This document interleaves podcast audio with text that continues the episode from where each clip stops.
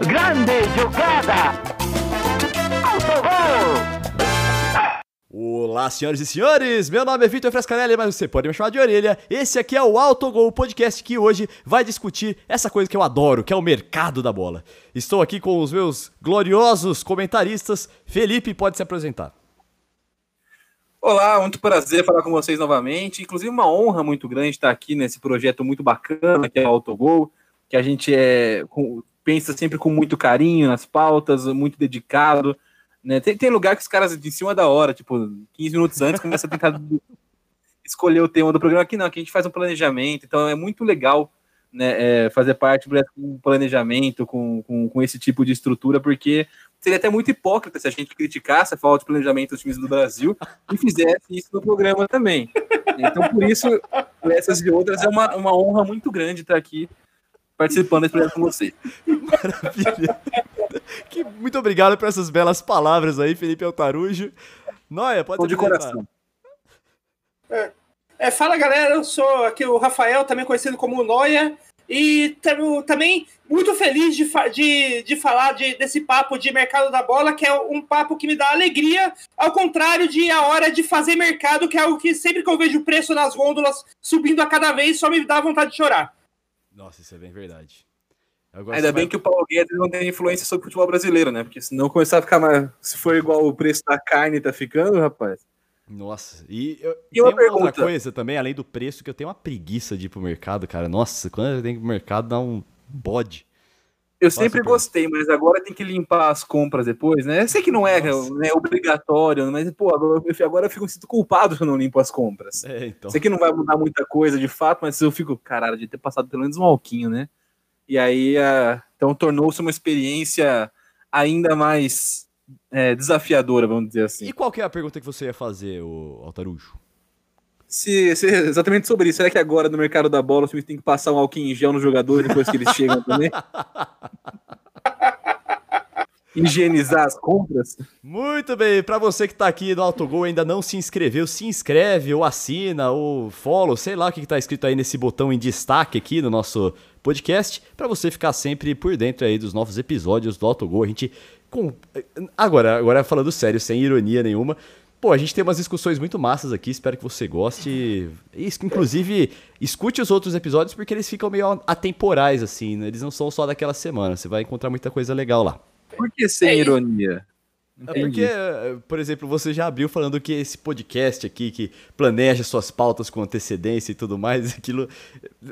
Obviamente, pelas risadas que nós demos aqui, foi um pouco irônico, mas esse aqui eu falei de verdade, isso aqui é sem ironia. É, mas, mas, mas, sem ironia também, se você não gostar de nenhuma das discussão e também não quiser se inscrever no podcast, também, tipo, foda-se! você, você não gostar. Se quiser ouvir cinco minutos e não gostou da gente e quiser fechar o programa, ok, vai fazer algo melhor do seu tempo. Inclusive, eu te convido, caso você não tenha gostado, a ir lá no arroba Vitão Frasca no Twitter e me xingar. Eu adorarei ler seu xingamento. Muito obrigado. Vamos lá então, galera. O que que, por que, que a gente. Bom, é claro, a gente tá no período de mercado da bola, é um período muito interessante, um período que dá muita pauta, que é um período que a gente imagina o que, que os times vão fazer daqui para frente. Mas a gente teve alguns pontos aí que realmente foram os, chutes iniciais, né? Pra gente, pra gente começar a, a, discutir isso aqui. Um dos quais foi um tema que a gente discutiu. Foi o desespero. No... É, o desespero? Como assim? A falta de pau. Desespero não, da falta de pau. O, aqui a gente falou na semana passada que o Grêmio tá atrás de um novo goleiro, né? Até que a gente falou que o Vanderlei ele se valorizou muito por causa do Cartola e tudo mais. E aí, o, o goleiro, o, o, Grêmio já achou um goleiro aí, inclusive, galera? Vocês estão sabendo? Eu tô olhando aqui nas listinhas das transferências, mas eu não tô encontrando nenhum goleiro do Grêmio. Ainda não.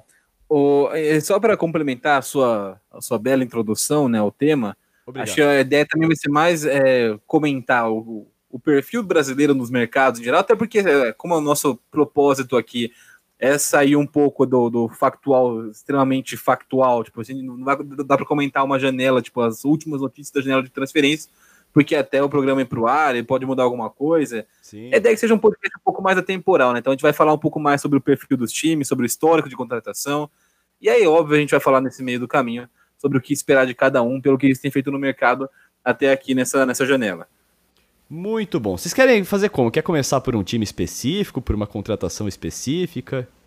Qual que é? Eu, acho que eu, gostaria, eu gostaria de começar com falando sobre o São Paulo, que é, talvez seja mais movimentado dos times grandes no Brasil nesse momento no mercado, né? Boa. O São Paulo já trouxe o Orejuela, o Miranda, o Bruno Rodrigues da Ponte Preta, o Éder, do, vindo do, do Jiangsu Suning também. É, o São Paulo, o Benítez do Vasco também é, chega para o São Paulo, então são, é, são vários reforços e um ano que a gente falava, né, desde, desde o ano passado, que o São Paulo está numa situação financeira bastante comprometida. Né, então a gente vai, é, vai tem alguns contrapontos. E apesar da situação financeira comprometida do São Paulo e, e, e, de ser um número grande de reforços, eu, eu tenho gostado movimentação do São Paulo no mercado pelo perfil de contratação, pelo perfil de negócio que o São Paulo está fazendo. Né? Mas porque eu já já eu volto nisso em si, só para fazer um contextozinho rápido, para mim, historicamente, os times brasileiros contratam muito mal, montam elenco muito mal. A gente já falou isso algumas vezes aqui, né? São, eram, são sempre os mesmos nomes né, que aparecem, que vai trocando ao longo dos anos e tal, mas assim, durante muito tempo, toda janela alguém ia repatriar o Diego Tardelli, alguém ia repatriar o Conca, ou alguém ia trazer o Montilho, era briga pelo Montilho. É, é são sempre os mesmos nomes, né? O, o Robinho vem para não sei aonde, o Elias vai para não sei aonde. Valdívia, Valdívia, vai em volta do, do Palmeiras. O Marcelo Sim, Moreno vai pro, Grêmio, pro Cruzeiro, é sempre assim. É, né, e, e é uma, um mercado muito viciado né, nesse sentido, porque e, e isso é prejudicial para os clubes brasileiros, porque isso acaba inflacionando. O Diego Souza vai para outro clube e não vai ganhar título também. É, o, o a, a, questão é, tipo assim, sempre tem os caras que são o, os sonhos de consumo dos times brasileiros, né? Tipo, agora talvez por um momento particular economicamente, de pandemia também, tá um pouco mais, é, um pouco menos, menos visível quem são esses nomes, mas historicamente sempre tem aquele cara, tipo, que toda janela tem quatro ou cinco times que queriam, né? Eu, a gente falou alguns. O Conca era um cara que toda janela de transferências você entrava no, assim, em comunidades no, no Orkut, em sites de notícias do São Paulo, do Corinthians, do Palmeiras, do Flamengo, do Fluminense, todo mundo falando que ia contratar o Conca, que ia contratar o Montijo, que ia contratar o Diego Tardelli. Né? Era, e, e sempre, sempre, sempre esses caras né, aparecendo, e sempre tem um, um nome que, que, que era o, o Everton Ribeiro, antes de fechar com o Flamengo, toda janela estava ou no Palmeiras, ou no São Paulo, ou no Cruzeiro de novo, ou não sei aonde. Né? Era um cara que era especulado tudo quanto é lugar também. E, e o, então, um dos motivos que eu gosto da, da, do mercado que São Paulo está fazendo até aqui é porque é um mercado, entre aspas, alternativo. Né? Por, que, que, por que, que isso é bom? Porque você não inflaciona o preço dos jogadores. Normalmente, quando você tem esses caras, tipo o Everton Ribeiro, que toda janela é especulada em algum, em algum time, não é que o cara não vai ser um bom reforço mas ele vai chegar custando uma grana violenta para os cofres de qualquer time brasileiro. Justamente por esse interesse geral que sempre houve nesses jogadores. Ah, e aí já chega com aquele negócio de, pô, tem que chegar resolvendo, né? Tipo como foi o Borja no Palmeiras. É, e, é, e você acaba. Aliás, eu queria só fazer um comentário, o, do, o, nada a ver aí, mas que uma coisa, questão muito engraçada nessa época de janela, eu lembro de uma janela de não lembro se foi 2016 ou 2017, que os dois Valdívias, o Valdívia brasileiro e o Valdívia chileno, estavam é, em um monte de especulação de trocar de clube. E o Valdívia brasileiro acho que estava no Inter ainda na época, e o Valdívia chileno estava fora do Brasil, querendo tentando voltar para Palmeiras. E daí o tempo todo você via nos, nos sites é, manchetes tipo Valdívia vai. É, São Paulo interessado em Valdívia, Atlético Mineiro interessado em Valdívia, Palmeiras interessado em Valdívia, você não sabia qual Valdívia que tá falando, era quase, era quase uma caixinha de surpresas Cara, mas esse rapaz aí, o Valdívia brasileiro, cara, eu achei muito ruim pra carreira dele ele se pegar nesse apelido de Valdívia, tá ligado? Porque não é nome, não é nome dele, não é nome da família, não é porra nenhuma. Ele escolheu porque ele é muito fã do Valdívia, ele tinha o mesmo estilinho de cabelo e tal, e pegou isso aí e foi. Eu falei assim, cara, por quê? Sabe? Não, não, não acho que isso é benéfico em nenhum momento pra carreira dele. Eu acho que nem ajuda nem atrapalha. Se realmente fosse, tipo, fosse muito bom jogador, ele estaria num, num, num, time mais competitivo. Eu acho que ele é um, é, é um cara útil para alguns elencos e tá jogando bem no Havaí, né? Que acho que ele encontrou a sua faixa de mercado. Ele, ele apareceu muito bem no Inter, né? Quando ele veio do, futebol Mato Grossense. falta, cara. Ele era uma boa. É, e, e, ele, teve uma, ele teve uma lesão e depois a lesão um empréstimo pro, pro futebol da Arábia Saudita, se eu não me engano. Aí passou por São Paulo, Vasco não se encontrou mais desde então, né? Agora ele tá no Havaí, o, o Valdívia, no, joga a Série B do Campeonato Brasileiro. É, mas é então, por conta desse, né, desses vícios de mercado brasileiro, os times gastam muito mais do que precisam gastar. A, aqui já tem um, problemas né, estruturais mesmo dos clubes, porque assim, como, como a gente já falou algumas vezes, são presidentes, são, são conselheiros, são instituições políticas os clubes de futebol no Brasil. Né, isso faz com que eles não tenham tanta responsabilidade com o patrimônio do clube, porque o que eles precisam é só se manter no poder. Então, e aí, no, quando eles não tiverem mais no poder, não tem responsabilidade alguma. Ninguém cobra, por exemplo, o, o Leco, é, o presidente passados do São Paulo por conta da, da, do que acontece no clube hoje. Ninguém, né, né, ninguém vai encher o saco. Os caras fazem o que quer durante o tempo que ele está na, na presidência do clube, e depois ele sai, é, deixando normalmente pouca coisa, né? Pouca coisa aproveitável para o próximo mandato. E isso em, em sequência vai cada vez mais esvaziando os cofres, a estrutura dos clubes brasileiros. Nossa, né? e aí muito time hoje. Cara, da galera que caiu agora no último Campeonato Brasileiro, muitos times são sofreram com essa parte política, que é o Vasco, o Botafogo, o, Cruzeiro no ano passado, mas o Cruzeiro. Sim, são times que se endividam porque começam a contratar jogador para isso, é para dar satisfação para a torcida, para botar um escudo ali na frente da diretoria. Só que assim, não tem um compromisso de real, real com o clube, tá ligado? O, o, o, clube tem que ser a prioridade de todo mundo. O fato de ser uma instituição política que daqui dois, três anos os caras não vão mais ser responsável por isso, meio que abre uma, um precedente para ele fazer o que ele quiser. Né? Tipo assim, o importante para ele é ficar bem visto durante os três, quatro anos de mandato dele. Então ele vai contratar quem ele vai contratar, e se te fizer um rombo no cofre, o próximo que se vire para lidar com isso. Esse é, em geral, o modus operandi das diretorias de clubes brasileiros.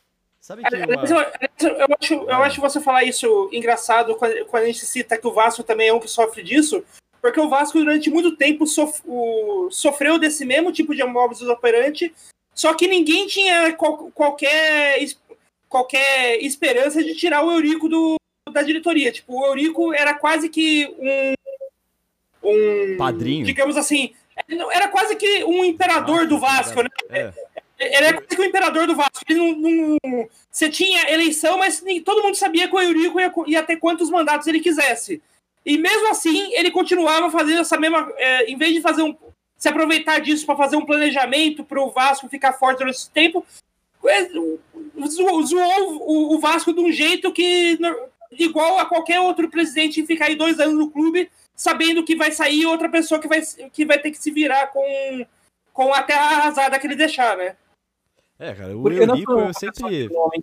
Pode falar, pode falar, Otário. Normalmente não sou uma pessoa que gosta de elogiar muito dirigentes, mas um, trabalho legal que foi feito foi do, do Eduardo Bandeira de Melo no Flamengo, do Paulo Nobre no Palmeiras, que foram Nobre. feitos pensando em continuidade desse trabalho. É um trabalho, só que assim, você depende muito que os, é, o, os seus sucessores também tenham essa mentalidade. E, e para mim, hoje, o, o, pouco de profissionalismo que tem, por exemplo, no Palmeiras, tem mais do Abel Ferreira, da comissão dele, esse, esse planejamento, do que de Leila e Gagliotti de fato. Né, eu, eu, eu, como palmeirense, teria algum receio com o tanto de poder que, ele, que esses grupos estão criando dentro do a clube. A gente é cagado de medo da Leila, cara. Isso você pode ter certeza que a gente é. É que enquanto as coisas estão dando certo, sabe aquela coisa que você não. É, é, passa meio por baixo do, dos panos, Sim. assim? Mas a gente tem muito medo disso aí, da Leila. Cara, a Leila, basicamente, ela. Assim, eu, eu, é uma acusação forte que eu vou falar agora, mas é para meio que entender o que acontece, num certo sentido. Eu não tô falando que é exatamente isso. Mas é.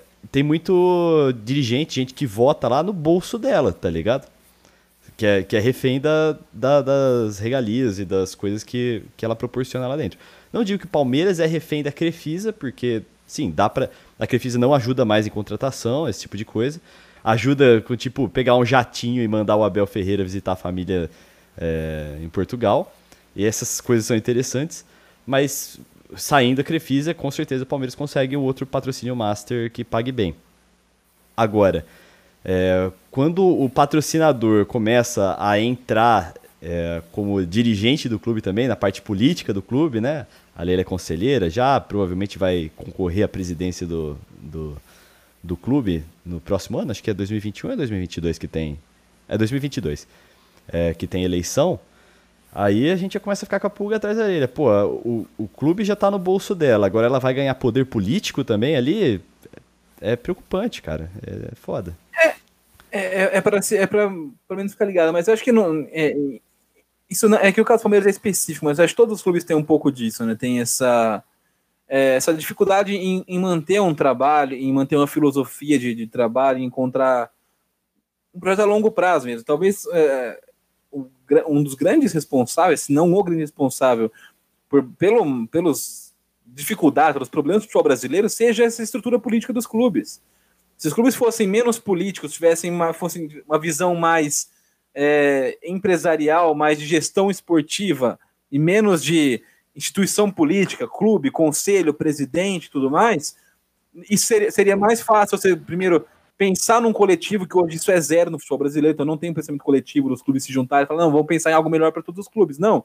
O que importa é só, tipo, não é nem só o clube em, o clube em si, é só as pessoas que estão no comando daquele clube, para aquela, aquela gente. Né? É, no geral, tem pouco pouco coletivo, pouca coletividade, não só de um clube para o outro, mas dentro do próprio clube, entre pessoas de chapas diferentes, de, de, de, de né, grupos diferentes. Ah, de, tem, tem dirigente que paga torcedor, paga, talvez não pague, mas incentiva torcedor a ir protestar contra o time, tá ligado? Pra fuder quem tá no poder no momento. É, mas, mas esses aí eu, eu, eu, falo que, tipo, não é exatamente um problema do, do clube, porque até, até se você for de clubes exatamente, mas o problema é meio da nossa cultura de, de, de gestão aqui no país, porque se você for ver até algumas empresas que são tidas como empresas privadas com gestão profissionalizada, você ainda vê muita politicagem dentro de gestão de empresas privadas. Ah, cara, tipo, não, Red não, Bull... existir, não deveria existir. São empresas que foram feitas para ir buscar o lucro e deveria ter uma gestão profissional. Mas mesmo dentro delas ainda tem muita politicagem, muito, muita proteçãozinha em amigos, muita. Concordo. Né? concordo. Muita, é, é, é, perseguição a grupos opositores é, e que não e são coisas que em nenhum lugar é independente do tamanho da empresa é algo que vai fazer a empresa ir para frente mas ainda existe né é algo muito comum da, é algo muito da nossa cultura a gente fa, a gente fala muito em eu não sou político eu sou gestor mas até nossos gestores são políticos Sim, e eu até eu concordo com você, Noé. Inclusive, quando o Altarujo estava falando aí de é, profissionalizar, tornar clubes mais próximos de empresas, assim, eu não sei se num país com uma cultura exportadora, porque assim, o, o Brasil não. É, é, é, como se fosse o celeiro para mandar a gente se consagrar na Europa. Se a gente conseguiria reverter essa mentalidade, se colocar os clubes como empresas, eles iam realmente pensar no melhor para o clube, para o resultado, e não em realmente gerar receita vendendo o jogador, sabe? É, e não digo nem, nem necessariamente apenas, única e exclusivamente, transformar os clubes em empresas. Né? O, por exemplo, um um exemplo bom de, de gestão ultimamente foi alguns anos atrás o Corinthians. Né, na, na, após a, a, o fim da primeira gestão do André Sanches, o Corinthians teve uma quietude política que colaborou mas mesmo quando teve alguma conturbação política, isso não influenciou no desempenho. Tipo, havia uma independência do futebol em relação ao clube. Então, acho que o clube que se propõe a ser um clube de futebol, é óbvio que ele tem questões do clube social, do clube social para lidar. Né? É um clube social com sócios, é um clube com outras modalidades, com, com que tem que, questões que precisam, que, que demandam essa estrutura política, que são clubes, são associações desse tipo mesmo. Acho que se, mas se o time se propõe a ser um clube grande de futebol do, do, do, Brasil, ele tem que ter uma independência do departamento de futebol em relação ao clube. Isso é muito, muito raro. Então, por exemplo, a gente, a gente não sei se chegou a mencionar aqui, mas o, o São Paulo hoje contratou um diretor de futebol, Rui Costa, é, é, contrata alguns diretores, né, passou o Raí recentemente, passou, né, às vezes bota um ex-jogador para cria, cria funções no futebol, o Lugano foi superintendente de relações institucionais, o Ricardo Rocha passou por lá, o Murici agora está lá também. E no final das contas, quem toma a decisão no São Paulo são conselheiros, empresários e presidente. Tipo, é óbvio que os caras estão incluídos na conversa, tipo, mas não, não tomam decisão. O futebol tem que ser independente. Então, mesmo os clubes que têm donos né, no, no, na Europa e tudo mais, é, existe uma independência grande do, do futebol em relação ao, ao restante da, da instituição do clube. Né? Óbvio que o, eventualmente o, o, dono, o presidente, ele vai intervir, ele né, vai, vai fazer alguma intervenção, mas é, é bem menos do que tem aqui. Para mim, inclusive, o São Paulo perde o Brasileirão por conta disso, por não ter essa independência. Né, teve uma troca de, de comando que é, no, de, de, de, um ano para o outro, 2020 para 2021, que logo depois que se trocou a diretoria, começou uma derrocada que não teve mais fim. Né, o São Paulo começou a não vencer jogos em 2021. O que aconteceu em 2021? Mudou a diretoria. E quando mudou a diretoria, os caras já chegam falando que vai mudar tudo. Falaram que não ia mandar o Diniz embora logo de cara, mas assim, todo mundo sabia. Nunca foi é, oculto dentro do ambiente do São Paulo que o, o Júlio Casares venceria a eleição, todo mundo sabia que ele ia vencer a eleição. Né? Não, não, é, não foi de fato uma eleição que tinha alguma incerteza, não sabia que ele realmente ia ser o vencedor, seria o presidente do São Paulo em 2021, e sabia que ele não gostava do Diniz, não gostava do Raí. Não só isso, ele trocou tudo no São Paulo, assessoria de imprensa, é tudo, tudo que poderia se trocar, todo o escopo profissional do São Paulo, fora do, do, do, do time, foi trocado.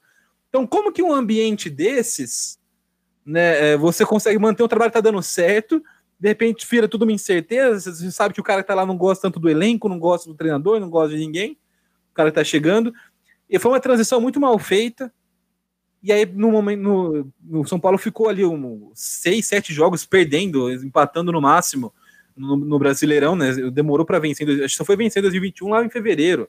E teve jogo pra caramba em janeiro, para não ganhar. E isso Pô, atrapalhou, então.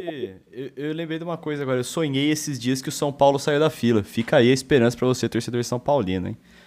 Que... O, é, o, o São Paulo muito da, da, da derrocada pelo. Lógico que passa por um elenco que não era tão bom quanto o Flamengo, quanto o Palmeiras, quanto o Atlético Mineiro, mas vinha, tinha boa chance de conquistar o campeonato, e para mim, a derrocada, né, a falta de confiança que gerou aquele colapso emocional do São Paulo foi essa troca de diretoria, foi o grande responsável. É um exemplo de como aqui no Brasil as diretorias não é, elas interferem no dia a dia do, do trabalho do clube. E não só em caso de troca, mas mesmo quando não tá trocando presidente, os caras estão lá trocando treinador à torta direito. Porque Tem conselheiro por entrando no treino, né? Sim, é, então, para mim, conselheiro é um negócio bizarro, bizarro do futebol brasileiro. Porque, assim, é, imagina que são torcedores como, como eu, como Noia, como Moreira, só que eles, como, como, nossos pais, nossos tios, nossos avós, e que não tem é, qualificação nenhuma para tomar decisões no futebol, e eles interferem mesmo assim. Né? Então imagina que você tem. Só que imagina, vamos supor, eu, se fosse diretor de algum time de futebol, do, do, do, do, Rio, do time do Rio Claro, que é o time que eu torço. Óbvio que eu seria bastante passional na tomada de decisões do, do, do Rio Claro. E aí você pensa, você pega, tipo, num. num... Eu não tenho qualificação profissional para ser um gestor do, São, do, do Rio Claro, não tenho, é, tipo, experiência na área, e aí e ainda sou torcedor. Aí você pega isso, só que vezes 200, 300, que é o tamanho dos conselhos dos clubes aqui. Então você tem ali 300 velho enchendo o saco, buzinando. Ah, tem que trazer o leão. Ah, não, tem que mandar o caramba, tem que trazer um gringo. Ah, tem que contratar. E isso atrapalha. E, e o presidente tem que dar ouvido a esses caras porque eles que garantem a manutenção dele no poder. Eu acho que também esses caras aí, eles têm uma influência no DNA de contratações de um clube, porque conselheiro fica lá, conselheiro fica lá, velho. Ele não, não troca, troca muito raramente. E como ele fica bastante tempo lá, ele já está acostumado com um padrão de contratação, eu acho que ele interfere e acaba esse, esse, é, esse corpo de pessoas influentes dentro de um clube interferindo em como, no perfil do, do comportamento desse clube no mercado. É importante a gente falar algumas coisas também. A gente já falou aqui é, bastante no, no, no autogol de como os times procuram fórmulas mágicas, né, para resolver seus problemas. Aí, por exemplo, agora o Palmeiras ganhou vários títulos aí usando a molecada da base. É, Gabriel Menino, Patrick de Paula e tal, Danilo. É, e aí vários times falam assim, não, olha aí, olha que, que exemplo, tem que usar a base. Calma, o Palmeiras fez um trabalho de base que durou muitos anos, conquistou muitas coisas na base para dar esse resultado agora. Não é um negócio que, ah, usou a base e deu certo. O, o, Palmeiras tem trabalhado a base já faz um tempo. Então não quer dizer que se o seu time não, não trabalhou a base, não adianta subir a molecada que não vai dar resultado. E também teve aquela mescla lá, não era só molecada, tinha bastante gente. Ah, não é, só isso. O Palmeiras está ganhando. O Palmeiras está ganhando. Então isso é, é muito mais fácil o ambiente desse para qualquer menino que está subindo né? Muito É. mais receptivo. Não, e, e eu- uma coisa que eu já falei aqui também.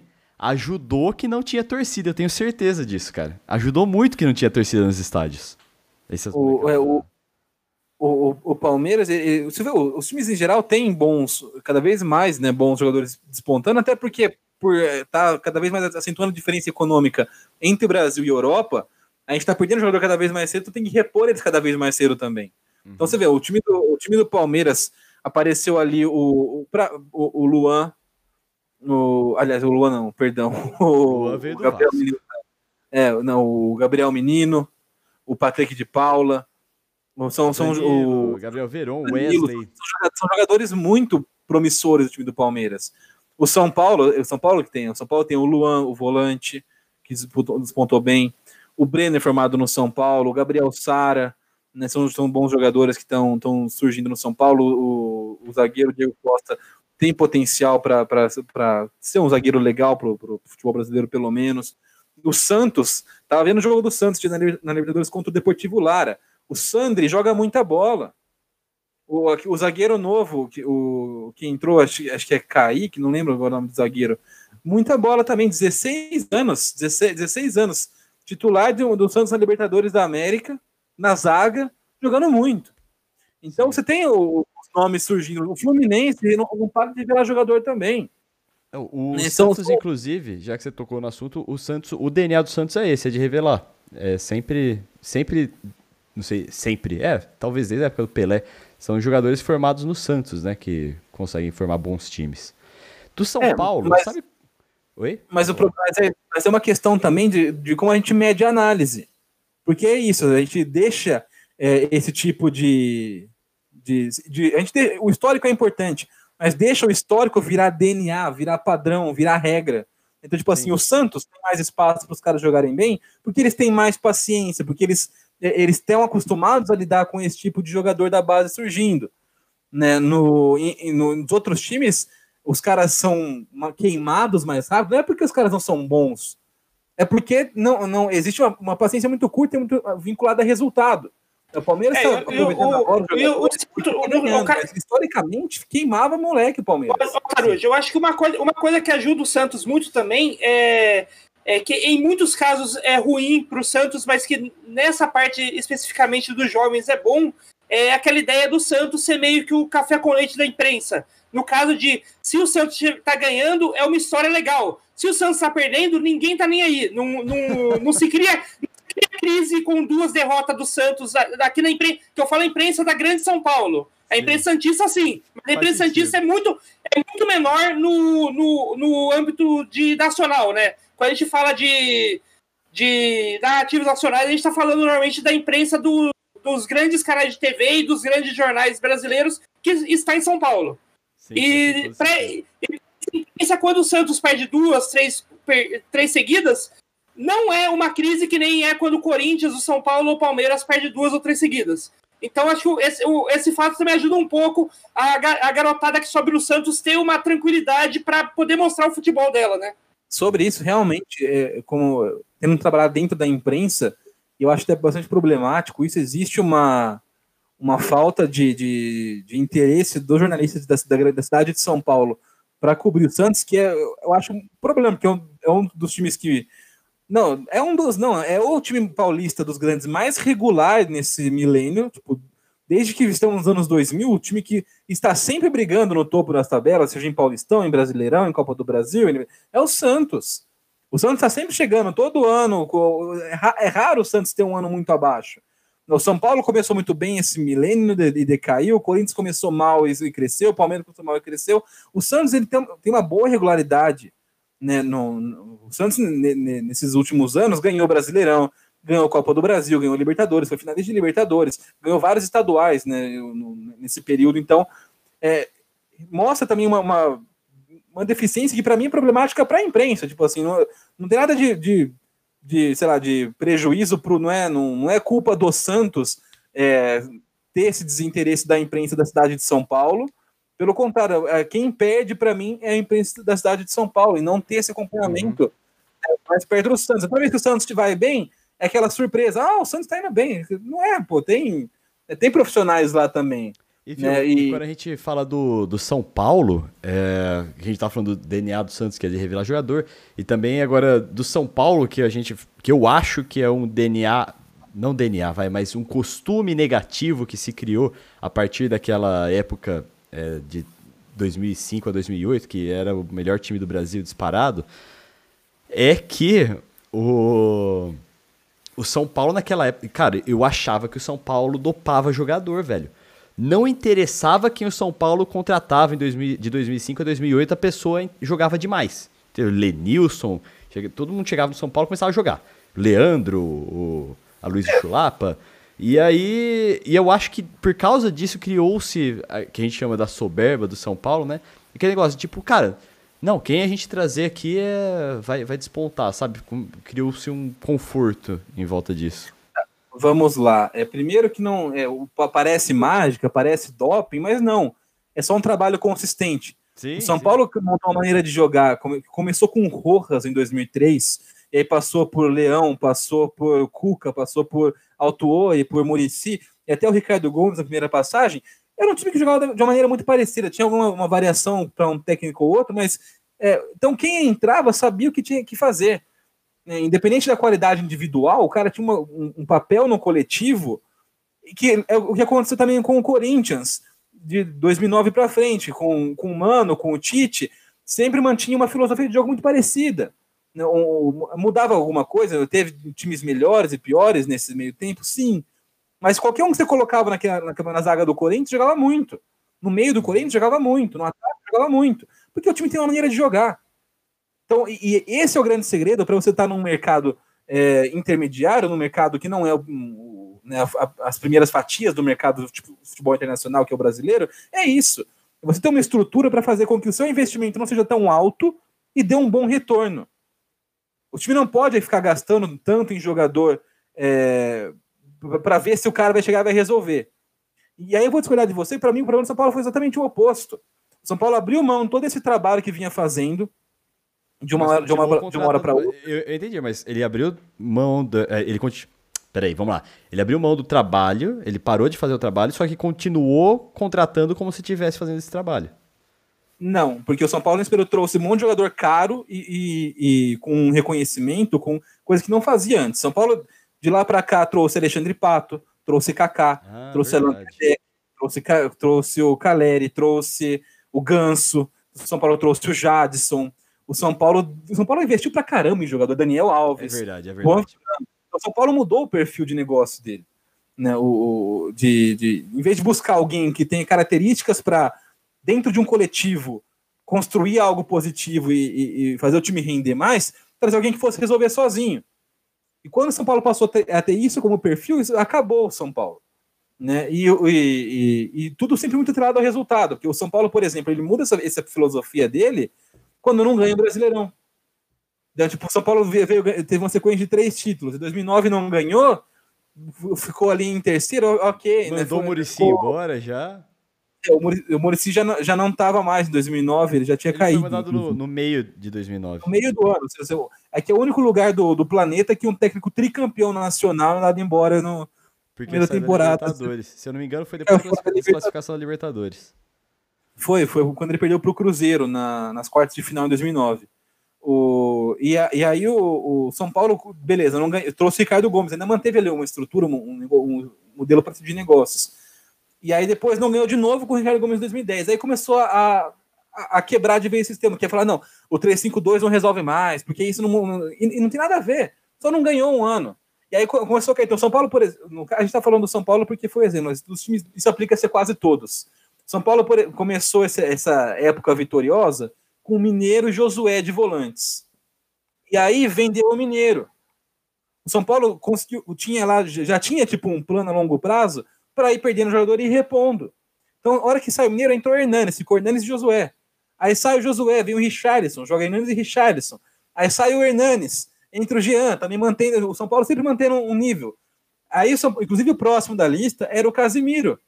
Só que o foi- chegou a vez dele quando o São Paulo estava tudo aquela. Como assim não fomos campeões dois anos seguidos? Calma, cara. não- não- essa não pode ser a única régua de avaliação no seu trabalho. E aí começou a desandar, porque começou a tentar. Então, nada que está aqui presta, vamos mudar tudo. Aí passou um monte de treinador, um monte de jogador, né? E, e chegou no, no, no, ponto que chegou hoje. Né? O, o São Paulo ele, ele, fez investimentos altos em jogadores, em treinadores. Né? Esse não é o problema. E aí acho que é uma discussão que realmente que, que acho onde eu queria entrar desde o começo do programa. Que o, o primeiro é, são, são, são três pontos você montar o elenco: né? o, o custo do, do seu elenco, o rendimento do seu elenco e, e, o terceiro ponto que está dentro dos outros dois é como você usa a categoria de base nisso. Então, por exemplo, a gente estava falando da base agora há pouco, no Santos, os caras chegam já com uma, uma cultura mais propícia para desenvolver o time principal. No São Paulo, no Palmeiras, no Corinthians e quase todos os times grandes do Brasil, espera-se que ele seja tipo assim: o cara tem que ser um craque da base para estar tá no elenco do time. Uhum. Então, não, só, só vai servir o moleque da base se ele for um novo Kaká, se ele for um novo Gabriel Jesus, se ele for o, o novo William no Corinthians. Não, não, não, não, é assim que funciona. Pelo não, contrário. O, o, Felipe, tem vezes nem isso, né? Porque, quando, porque quantas vezes que a gente não teve, tipo, o time do o time é, sub-20 do São Paulo sendo é, campeão brasileiro, campeão de não sei que campeonato lá, e ninguém sendo, todo mundo sendo vendido para a Europa sem ser aproveitado do time principal. Então, o Palmeiras, também, também. O Palmeiras fez isso aí porque é, durante a gestão Alexandre Matos, o esquema do Palmeiras é revela jogador da base para vender, para fazer caixa, para fazer contratação grande. Entendeu? Era, era o, a, o Palmeiras não ganhava bem vendendo o jogador do time principal. O Palmeiras vendia a base para contratar jogador pro principal. Era um modelo de negócio. Mas isso não, isso, é, isso não resolve o problema a longo prazo, né? Não, não Porque resolve, eu tô, eu tô, a gente tá falando, por exemplo, o São Paulo, o que, que ele fez nesse meio tempo? Contratou vários jogadores para compor elenco, passaram pelo São Paulo ali. É, algumas caras bem ruins. Né? Tipo, a gente lembra do Tomás, do Robson, e todo time, todo time tem isso. Tem, tem os caras que vêm de algum lugar para o clube grande, é, e é óbvio que não, não ganha, por exemplo, quando chega um Robson no São Paulo, chega um, um sei lá, o, na época do Palmeiras, quando fazia esses negócios, os Max Pardalzinho, Adriano Chuvas, as coisas da Jackson da vida. Essa época foi foda. Então, os caras eles chegam mais baratos, óbvio, que grandes estrelas, mas eles são mais caros que os jogadores da base. Então, Sim. por exemplo, o São Paulo passou muito tempo. Essa ideia, essa ideia errada de compor elenco, contratação para compor elenco. O elenco você compõe com base. Você não pode usar a sua base só para esperar revelar um craque. Então, por exemplo, o, o, vamos, vamos pegar um, sabe, um exemplo do São Paulo, Paulinho Boia. Não é, um, não é um cara que vai ser um cracaço de futebol. Não é um cara que, que vai ser vendido para a Europa por 50 milhões de euros. Não vai ser o cara do São Paulo. Mas, pô, para ter no elenco do São Paulo, para você ter o Paulinho Boy, ele que você ir contratar alguém do, do esporte, sei lá, não desmerecendo o esporte, ninguém, tipo assim, o cara chega ganhando mais dinheiro mesmo. O cara, o jogador de esporte ganha mais que um cara da base do São Paulo. Aí você vai trazer um cara desse, ele tem um aumento salarial substancial, tem dinheiro de contratação, dinheiro de luva, dinheiro de empresário, um monte de coisa nesse meio, no, que é, que é dinheiro gasto para um cara que vai dar pouco retorno técnico, pouco ou nenhum retorno financeiro, se não prejuízo, porque o cara vai estar lá ganhando o salário dele durante um tempo e raramente vai é, é vendido de volta.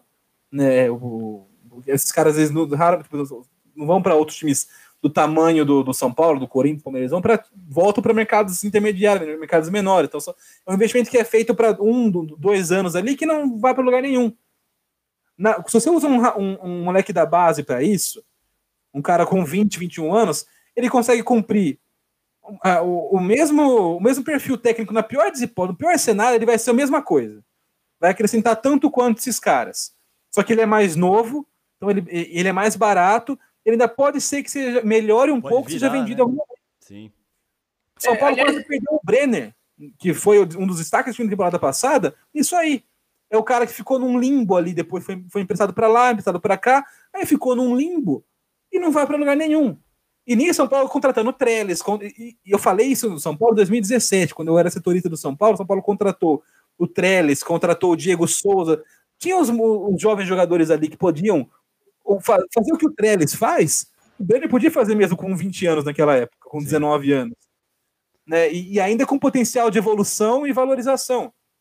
Mas a gente não. O, o, A base é, é só para formar craque na cabeça dos caras. Não, é o que eu, eu gosto muito de, do tipo do, do modelo de pensamento dos times da NBA que, eu, que nessa, nesse fato eu acho que praticamente todo, é, todo esporte devia, devia copiar, meu ver. Que aí, como, como qualquer time da NBA hoje funciona. Você, uh, você tem oito jogadores que são que você tipo é, paga caro para manter eles, que são os caras tipo acima da média ou muito ou um pouco, mas que são acima da média, porque é, quando, se você chega no playoffs, normalmente a sua rotação é oito jogadores que você usa num jogo.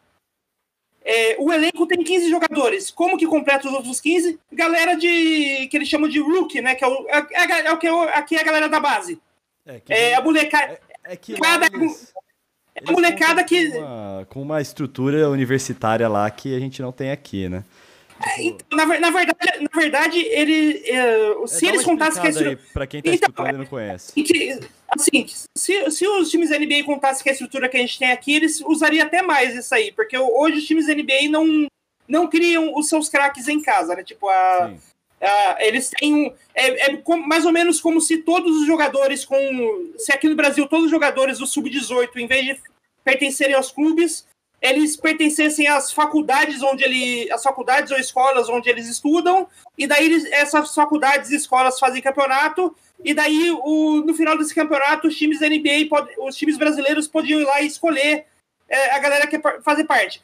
E mesmo assim, que eu acho que é um, é um negócio que atrapalha, porque você não consegue criar, criar muito bem a, é, os seus jovens como a gente consegue aqui.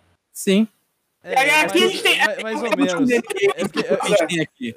Não, pera, que é? o, o, o, que eu acho interessante na parte do, dos Estados Unidos é que tendo times universitários que são é, quase que determinantes, tem muito pouco, é, é a absoluta minoria é, de exemplos de pessoas que foram direto para o profissional sem passar por um time universitário, é que, em termos de sociedade, você faz com que a educação, com que eles tenham que estar dentro de uma universidade para para é isso é isso, isso é balela porque a maioria da galera que é profissional fica um ano na universidade e depois nunca mais presta Sim. E, e sim, Mas tem existe, que... um, é, existe um problema com, com, com, com, o esporte universitário americano que é essas universidades ganham milhões em cima dessa molecada e a molecada não pode ganhar nem dinheiro de comercial que eles, que eles perdem a chance de jogar em time profissional. Sim. É, para mim, em relação a. São amadores, entre muitas aspas. Eles são os quê? Eu não, não, não entendi. Eles, eles, são tratados, os, jogadores, os jogadores universitários lá nos Estados Unidos são tratados como amadores, entre muitas aspas. Então, eles não podem. É, é tipo, a universidade, a universidade ganha literalmente milhões todo ano para usar é, os sócios desses jogadores é, em propagandas ou para vender dias de transição dos jogos, mas eles se fizerem uma propaganda para uma propaganda para padaria do bairro, eles são cortados do time porque eles não podem ganhar nada. Caraca.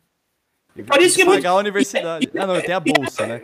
Tem a bolsa. E, e, e, justamente por isso que muita gente, é, que, que muito, muito joga, muitos jogadores abandonam a universidade depois de um ano. Porque, mesmo, mesmo quando não, quando não é escolhido para um time da NBA, muitas vezes eles vão jogar na Europa, em alguma outra liga, porque eles precisam do salário para viver suas vidas. Eles não podem ficar quatro anos jogando de graça. Entendi, caramba. É, é, e os clubes da NBA não têm a estrutura que os clubes aqui têm. Então, você pega o São Paulo, o Palmeiras, o Vasco, o Grêmio, o Inter, eles têm uma, sei lá, de seis a sete elencos de jovens jogadores que são deles já.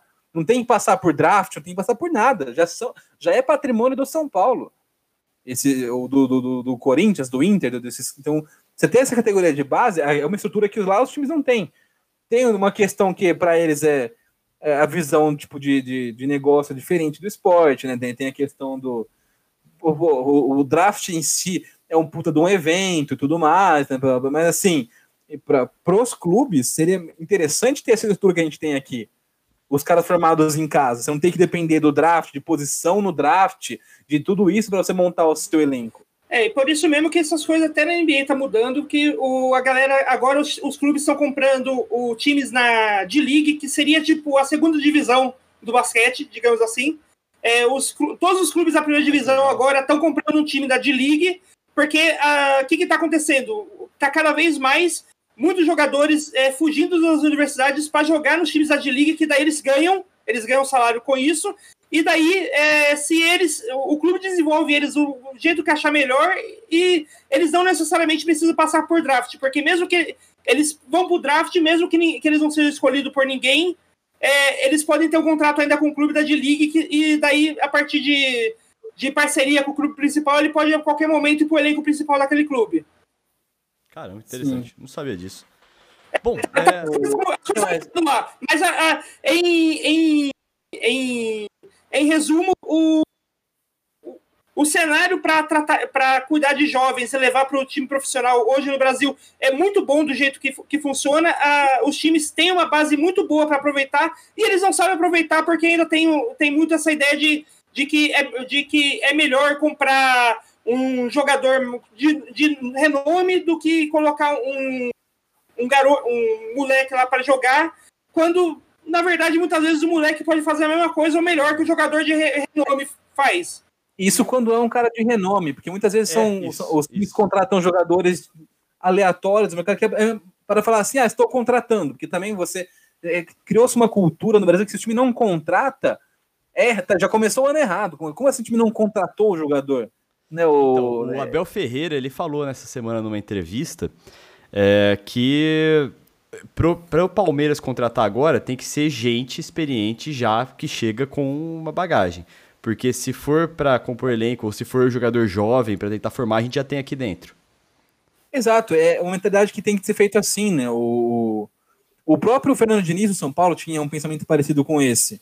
Não vou gastar uma grana no clube, não tem para trazer um cara que, tipo, vai agregar no máximo mesmo que os que já estão aqui da base.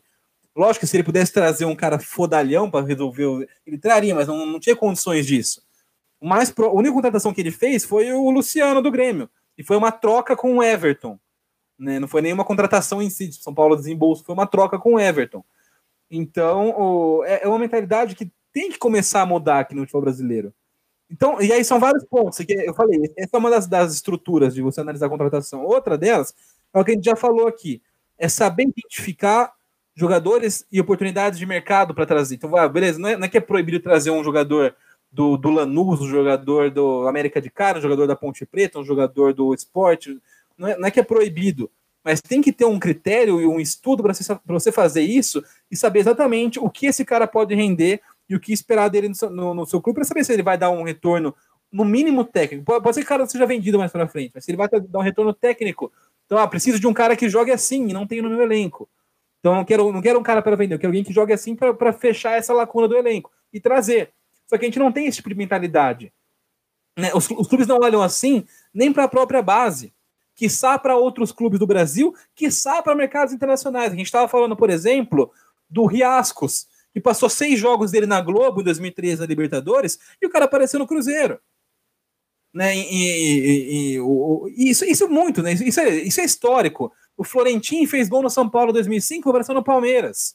O Botinelli jogou muito contra o Flamengo, aparece no, no Flamengo. Borja, a contratação mais cara da história do Palmeiras é o Borja, que só fez dois gols do São Paulo. Ele teve Sim. uma época boa na vida dele. Uma, uma. E aí o Palmeiras Sim. foi lá e meteu 15 milhões nesse cara. O Borja vai ser um exemplo para mim hoje no programa. Você já antecipou ele agora. Ele seria um exemplo de gringos também que chegaram é, porque apareceu ali alguns jogos contra times brasileiros na televisão. Então não, não foi feito um trabalho de scouting, de análise assim, ó, como que joga o Borja? Como não, que joga o Palmeiras Se você hoje? olhar no histórico do Borja, você sabia que ele não valia 15 milhões. É, era, era muito claro.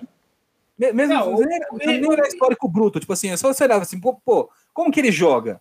Que, que, que, como, que, que, como que funciona esse time Atlético Nacional para ele jogar bem esses dois jogos? Ah, e trouxeram o, o parça dele também. Trouxeram, trouxeram ele e o Guerra, para tentar fazer não, cê, aqui. Não, você sabe onde que, o, que naquela época que o, que o Palmeiras contratou, onde que, que, que, que, eu queria que o Borja fosse contratado? Eu não queria, eu não queria ver o Borja no, no Palmeiras naquela época. Não queria ver nem ele no São Paulo. Eu queria ver o, o, o Borja para tomar o, o é, para fazer fazer a mesma função que o Aubameyang fazia no Borussia Dortmund quando o Aubameyang saiu para o Arsenal. Porque o Borja faz exatamente essa função, que é o, o jogador de velocidade que finaliza. Sim. É, que o Borja perde. E, aqui, assim, e, aqui, e, aqui, e, aqui, E aqui no Brasil, nem, nenhum time joga, jogava igual o Borussia da época jogava, que era tipo, você tem precisando que tem um centroavante que não é o centroavante que é o centroavante de área ou que faz o pivô, é o, é o centroavante de velocidade, que corre em direção ao gol. Toda vez que colocaram o Borja para jogar no Palmeiras, foi assim, ele parado na área esperando alguma bola. Tipo, não é como ele joga. Basta você ter um analista ali bom de desempenho, um scout bom, para falar, cara, esse cara ele, ele tem virtudes, mas para o futebol brasileiro, para o Palmeiras, ele não vai servir. Ah, e, e essa é época é... aí, nessa época aí, cara, que foi quando o Alexandre Matos estava brilhando, né? Todo mundo chamava ele de Alexandre Mitos e tudo mais. Aliás, quando começam a chamar a gente de mito, ah, bom, desculpa aí, São Paulinos que chamam o Rogério Senna de mito, mas eu já fiquei desconfiado disso recentemente. É, o, o, o Rogério Senna, o Rogério Senna é a única pessoa, pessoa até agora que eu, que eu vejo sendo chamado de mito e eu ainda não, não consegui quebrar esse mito. Não, e, e, assim, o Rogério, Senna, o Rogério Senna ele vem de uma época anterior a isso, né? Hoje é sim, é, qualquer sim. um é mito, né? Mas o é. Rogério Senna acho que ficou uns 15 anos ter chamado de mito no São Paulo. Sim. Teve um não, mas deixa eu terminar de falar o negócio do Palmeiras. É que o, o, perfil do Palmeiras de contratação mudou muito nesses últimos 20 anos aí, né? Antes é, teve o perfil Parmalat, que foi só trazer craque mesmo para resolver. Depois teve o, o, Bom e Barato, que durou até 2015. Meu Deus do céu, cara, que horror. Teve um lampejo em 2008 lá, que trouxeram o Valdívia. Não, o Valdívia chegou em 2007. Mas trouxeram alguns jogadores mais certos, tipo o Kleber Gladiador, é, o Lene, né?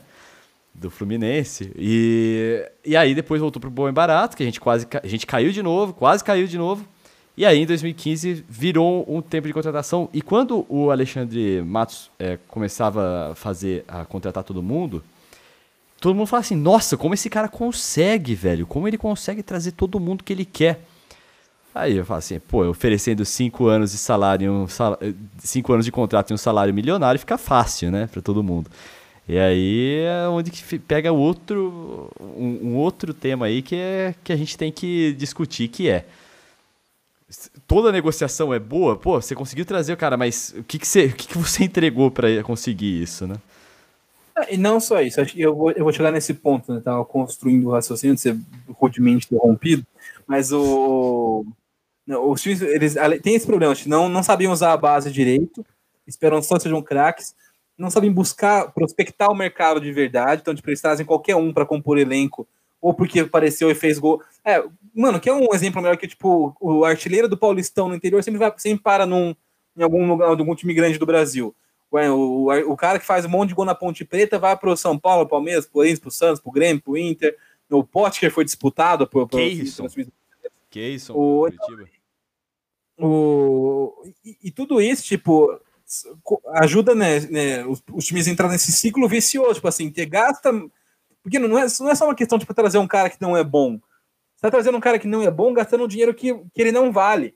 Então você está perdendo dinheiro nisso aí. É que não é tão não é o dinheiro que você está perdendo, não é tão visível quanto, por exemplo, trazer um jogador milionário que não deu certo. Mas você, eh, você tem muito.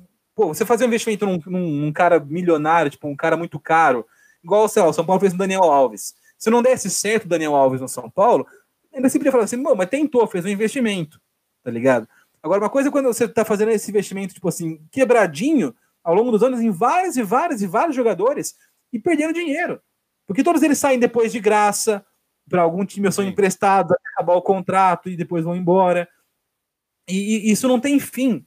E com todo esse dinheiro somado, imagina você montar um time que tem como esqueleto, como base, a base, categoria de base, os jovens jogadores do time, e trazer caras pontuais. Então, por, você times mais ricos poderiam até trazer uns caras diferentes para o mercado brasileiro. Por exemplo, o Palmeiras, eu sempre cobrei né, nos últimos anos, quando tem, teve esse aporte de financeiro diferente, o próprio Flamengo hoje está nesse patamar também.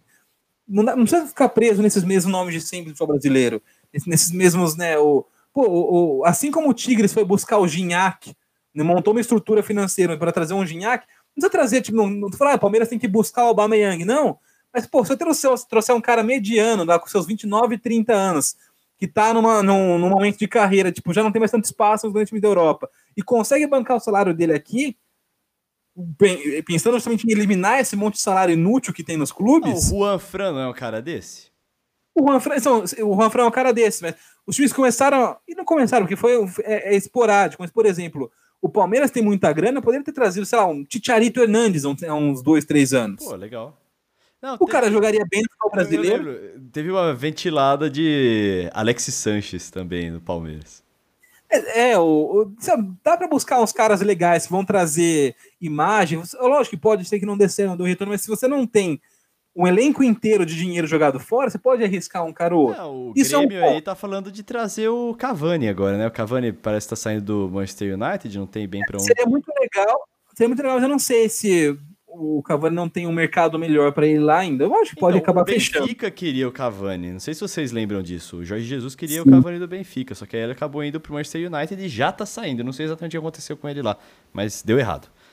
Ah, é, na, na, verdade, o problema do Cavani o, nesses últimos dois anos está sendo físico. Ele está tendo tá se contundindo muito ultimamente. Mas no Manchester United, toda vez que ele entrava, ele jogava bem. Tipo, jogava Sim. bem, fazia gol. É que ele tava, tá, tá, tem se contundido muito. Por isso que ele que acho que não vão Entendi. renovar com ele. É verdade, o, o custo-benefício dele no United não compensa manter, porque ele joga poucos jogos e tudo mais. Assim, tecnicamente, acrescenta.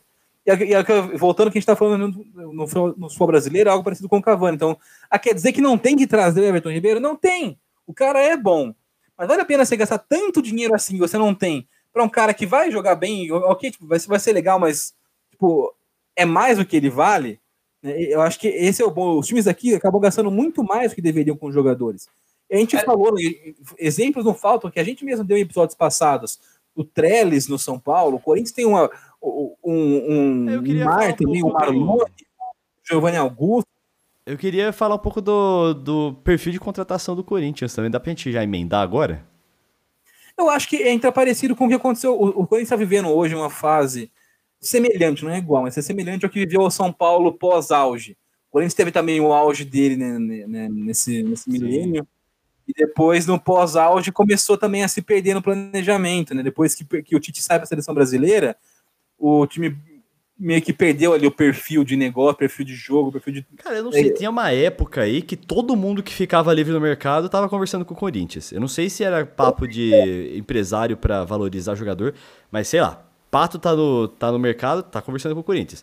O Sidorf tá no mercado, tá conversando com o Corinthians. Sei quem tá no mercado, tá conversando com o Corinthians. Foi pós-Ronaldo isso aí. Sabe? Que ninguém acreditava. E, e o Corinthians hoje ele tem um problema diferente, é, um problema a mais em relação aos outros clubes brasileiros. Ele não tem uma, uma base tão estruturada quanto tem Palmeiras, Corinthians, o Palmeiras, São Paulo e Santos. O Palmeiras não tinha também um tempo atrás. O Palmeiras, esse trabalho de, de cuidar da base com mais carinho é recente no Palmeiras. Sim, sim, né? absolutamente. Não é, não é algo. E o Corinthians hoje também tem essa carência. O Corinthians monta time para ser campeão na base. Tanto que ganha copinha todo ano.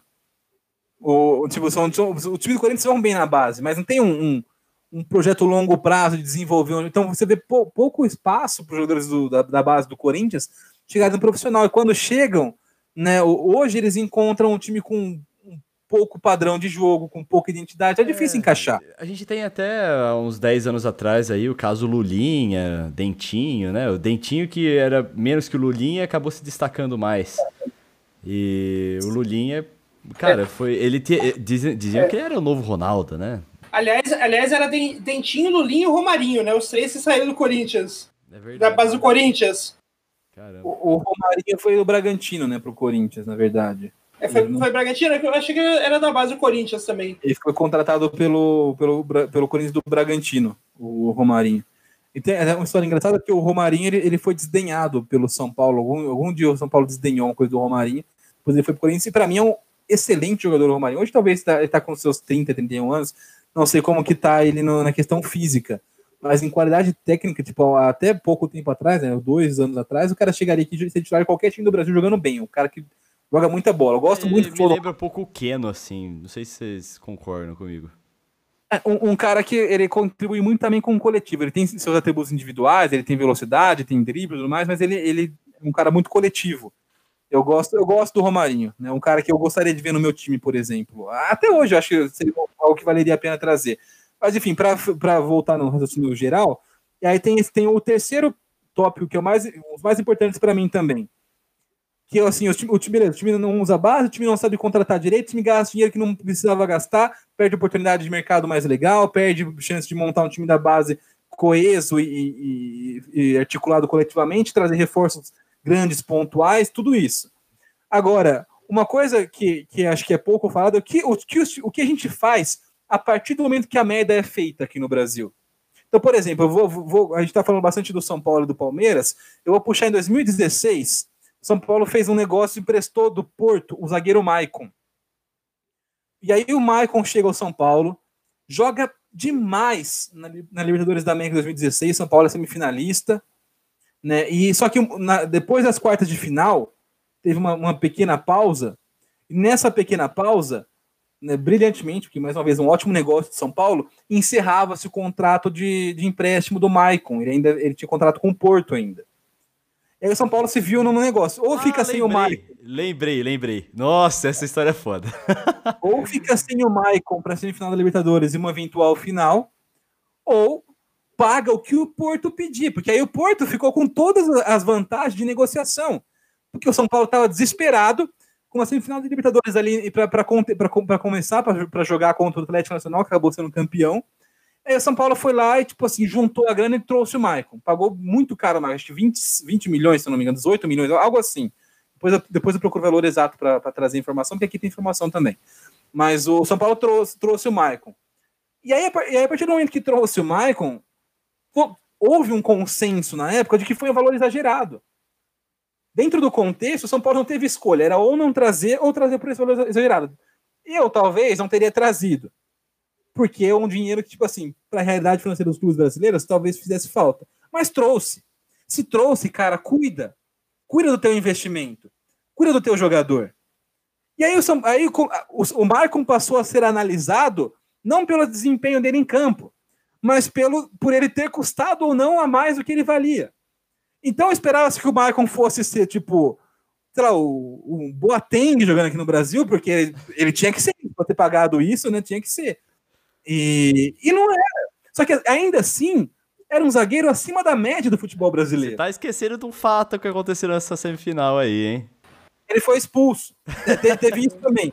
Ele foi expulso no jogo. Pagaram pro cara, ele chegou para jogar esse jogo aos 4 minutos, acho que do primeiro tempo, ele foi expulso já. Foi bem, bem no começo. Aliás, o, o Felipe, eu fui, vi aqui o preço, o preço do, do que o São Paulo pagou pelo Michael foi 22 milhões de reais. Nossa.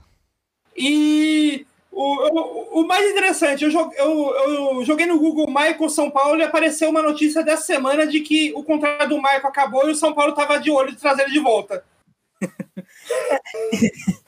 É, como, que saiu, como que o Michael saiu do São Paulo? Ganhou? De, Chegou uma proposta, uma proposta ainda maior do que o São Paulo pagou do Galatasaray. Ah, tá bom, beleza. No, no fim das contas, a conta fechou, mas foi assim. É, foi um caso, São Paulo, São Paulo deu muita sorte nesse daí. Eu dar spoiler, dar spoiler, mas assim, não, não, acho que não foi, não foi da sorte, que no fim das contas, São Paulo passou um ano com pouco dinheiro, que gastou mais dinheiro do que, do que tinha, e esse dinheiro, esse investimento não rendeu fruto nenhum. Então, assim, o Maicon poderia estar no São Paulo até hoje, com, com um zagueiro consolidado, um líder para esses novos jogadores chegarem no São Paulo dali pela frente. É um cara que Pro nível do futebol brasileiro, ele é acima da média mesmo, Michael. Jogou muito, continuou jogando muito, mesmo, mesmo tipo, na, na semifinal, a questão ele foi expulso.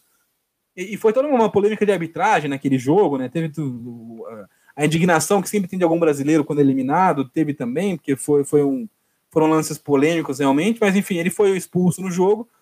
E aí a, a régua do, da avaliação do Michael passou a ser o valor que foi pago nele. Porra, beleza, pode, pode ser, não foi exagerado o valor? Foi. Mas aí você já pagou, cara. Tipo, cuida do teu investimento. Ele tá lá no seu time, ele, ele ainda é um dos melhores zagueiros do brasileiro. Porque você vai. Ah, porque aí São Paulo começou a ter uma pressa para se desfazer do cara. No fim das contas, achou uma, uma, uma compra interessante. Mas se não tivesse achado, São Paulo teria vendido ele por 3, 4 milhões em qualquer não, lugar. Essa história aí de gastar muito dinheiro no jogador e depois ele não ter dado certo e não conseguir se livrar dele aconteceu com o Pato, em dois times diferentes, inclusive. No Corinthians e no São Paulo. O, é que para mim o caso do Michael é diferente porque ele, ele luta o que, o que eu quero dizer. Ele é um investimento que deu certo. Ah, ele jogou muito bem no São Paulo. Tipo assim, ele foi um investimento, um investimento exagerado, desproporcional. Mas ele deu retorno técnico para o time. Não é, que, não é que ele não, jogou bola. No caso do Pato, ele não foi bem mesmo no Corinthians. Quando ele foi comprado pelo São Paulo, ele não foi bem no São Paulo também. Ele foi razoável, foi, foi melhor que ele foi no Corinthians. É, ele foi melhor no São Paulo quando estava emprestado do Corinthians e quando ele foi comprado. É, porém, não valia o preço que, que os clubes desembolsavam nele. Né? E aí eu volto no Borja. Falei que eu ia falar do Borja duas vezes hoje. É, é a mesma coisa. Pô, beleza, o Palmeiras pagou, foi exagerado, mas, tipo assim, cara, fez um puto investimento. Tipo, e você tava de tra transição, pô, como que eu posso né, montar um time, um elenco, para esse investimento que eu fiz render um pouco mais? E não tô nem aí, tipo, vão queimando, cara. A, a análise também do Borja passou a ser, ele tem que ser o artilheiro do planeta, senão não vai valer o, o que o Palmeiras pagou. E, tipo assim, não, não vai ser. Porque não é um cara. Ele fez muitos gols na semifinal, mas não é a característica principal dele. Nunca foi ser o artilheiro, o cara de área que faz gols. Ele, ele tava numa fase iluminada. É, é a mesma coisa que você, por exemplo, cobrar que o Rony seja um artilheiro. Tipo, vamos supor que o Boca Juniors contrata o Rony do Palmeiras e quer que ele seja um artilheiro porque ele fez alguns gols no River ali, no, fez alguns gols na Libertadores. É, ele, ele tava numa fase que ele fez bastante gol, mas a função primordial do cara não é fazer gol. E aí, todo esse, todo esse tipo de análise perde. Então, os times contratam o jogador, não cuidam, tipo, gastam mais do que deveriam, mas fala assim, pô, beleza, gastei mais, agora eu vou, então, né, vou, vou, vou cuidar, vou tentar minimizar o prejuízo. Não, que começa a queimar o cara. O Corinthians gastou uma fortuna no Pato, e aí quando o Pato é, voltou de empréstimo do, do, pro, pro Corinthians, acabou o empréstimo dele com o São Paulo, ele voltou pro Corinthians, o, o Andrés dava entrevista falando, ah, vou vender ele pro Bragantino, tipo, desvalorizando o próprio produto dele. Sim, nossa, isso foi muito feio, cara. Aliás, eu, eu, aliás, sabe o que, que, eu acho engraçado? Todas essas histórias que a gente tá falando de jogador, parece aquela história que todo mundo tem, já ouviu de algum churrasco, de um tio tentando vender o carro, que paga... Que, que pagou caro, de, caro num carro usado porque ele tinha fetiche em algum carro X, daí viu que o carro não era exatamente aquilo que ele queria, e depois não conseguia passar para frente e vendeu por uma micharia só para se livrar do carro. Sim. Tipo, todo mundo, todo mundo já ouviu uma história de carro, de carro usado parecida com isso.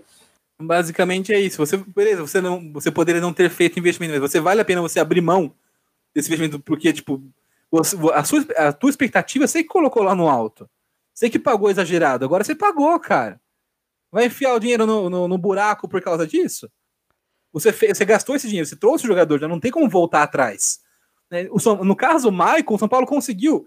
O Galatasaray apareceu com play, ele jogou bem, duas temporadas no Galatasaray, tá bem, jogou bem na Arábia também. Tá, o Maicon tá com uns 33, 32 anos já, então acho que já tá naquela, naquela declínio físico. Sim. Mas o, ele, ainda, ele ainda teve uns bons anos no futebol europeu. Então, pô, se o São, São Paulo gastou a grana para trazer o cara, cuida desse investimento. É que deu sorte de aparecer essa proposta, porque se não tivesse aparecido, o São Paulo teria dado ele de graça, negócio, tipo, teria trocado ele de graça um dia por um zagueiro do, do, do Vasco. E, e que, é, que, é, o que o São Paulo faz, o Corinthians faz, o Palmeiras faz. Aliás, é, esse, e... aliás esse negócio de desvalorizar e, e, por causa de uma expectativa muito grande e tal, é algo meio cultural, cultural é, nosso, porque eu não sei Assim, eu não posso dizer de outros países porque eu não conheço, mas eu sei que aqui no Brasil é muito comum coisas do tipo: ah, eu comprei uma camiseta é, numa loja por 50 reais. De, depois que eu fechei a compra, é, dois dias depois eu vejo uma propaganda da mesma camiseta numa outra loja por 30, e de repente aquela camiseta que eu nem usei já não presta mais, eu já não quero mais ela porque eu deixei de pagar mais barato nela. Exatamente. Você, fica, você olha pra camisa, você lembra do prejuízo que você tomou, né? É, mas é que capitalismo, meu caro. Mas o. Então, para mim, quando vai falar de, de, de, clubes no mercado, de, da incompetência, para mim é uma, é uma, incompetência em três atos do futebol brasileiro. Primeiro, não saber usar a base para tipo compor elenco de uma maneira barata, rentável, lucrativa e a longo prazo. Além, além do tem essa questão do longo prazo que a gente não mencionou. Por exemplo, você traz um monte de jogador de 28, 29 anos de times do, do, do Brasil, do, da América do Sul, o cara também em dois anos entra em declínio já o da base, ele, se ele não, mesmo que ele seja no mesmo nível do cara ruim, do cara grosso que foi contratado, você vai ter, você vai ter que se preocupar com repor ele por uns 6, 7, 8 anos. E tá lá. É seu já. Né? Então, primeiro ato, não usar a base para você potencializar seu investimento. Segundo ato, você gastar dinheiro que você não precisa gastar, né? você superinflacionar o preço do jogador. E o terceiro ato, que é a cerejinha no bolo, é a hora que você percebe que você superinflou você gastou exagerado, você desqualificar tudo, e, tipo, isso ser a base da sua análise. Então são três momentos de incompetência. E, e aí você pensa isso todos os anos, É, Às vezes é duas vezes por ano, porque a gente falou do caso do São Paulo, São Paulo monta dois times por ano, montava, né? Parou um pouco com isso com, o Diniz. Mas até, até então era montava um time em janeiro e outro time em julho. Sim. E aí, e, e sempre da mesma maneira. E isso também, né, a gente falou do São Paulo, que é, o- que é um dos. A gente pegou os cases de Palmeiras e São Paulo nesse programa, porque são times que vivem momentos opostos e dá para ilustrar bem o, o cenário, mas isso se, isso se re- é, você vê em todos os times do Brasil, praticamente. Então são e- os mesmos erros em todos os lugares. E aí esses erros vêm do que a gente falou no começo do episódio. Primeiro, pouca responsabilidade com o recurso do clube. Os caras não têm a menor, no, menor vontade de falar assim, ah, o dinheiro do clube é do clube, então não vou né, gastar a todo direito, fazer investimento errado, porque é do clube. O cara, pensa pelo contrário, não, é do clube, não é meu, então eu vou gastar. Porque se jogar bem é o que trouxe o cara, se, não tá jogar... aqui, é, se tá aqui é pra gastar. Sei lá. algo- Exatamente, não tem, não tem responsabilidade, não tem profissionalismo, então, além de tudo, né, além do, do, do cara não ter responsabilidade, ele, ele não tem, é, tipo, ah, um procedimento profissional, tipo, o, o, é, o clube tem conselheiros, ele tem que contratar jogador para dar satisfação para conselheiro, para torcedor, para tudo mais, para imprensa. O Noia derrubou alguma coisa aí, começou a xingar e no ar aqui. Agora você se mutou, Noia. Agora tá ao contrário. Eu, eu, eu tava de boa, de repente fui picado por uma abelha aqui. Caralho, você não é, você não é alérgico, não. Não, não, não sou alérgico, não. Deixa eu só ir tirar o ferrão lá rapidão. Então, encerrado aí o momento animal, Planet, né, do, do nosso autogol, em que o Noel foi picado por uma abelha no meio da gravação. o Luca tava falando, foi interrompido por um rude. Caralho! Ninguém esperava né, no, no negócio. Só para dizer, para concluir o raciocínio, que para mim, o, o, o amadorismo né, e a irresponsabilidade, os clubes embasam essa tragédia em três atos de, de saber de contratar mal e montar elencos ruins, gastar dinheiro à toa, mantendo aí um vício que nunca acaba e cada vez os times estão mais na pindaíba. Bom, e agora para concluir esse assunto, eu gostaria de. Noia, você, a gente. Antes da gente começar a gravar aqui, você encontrou uma informação muito interessante, que é um rapaz que foi preso aí.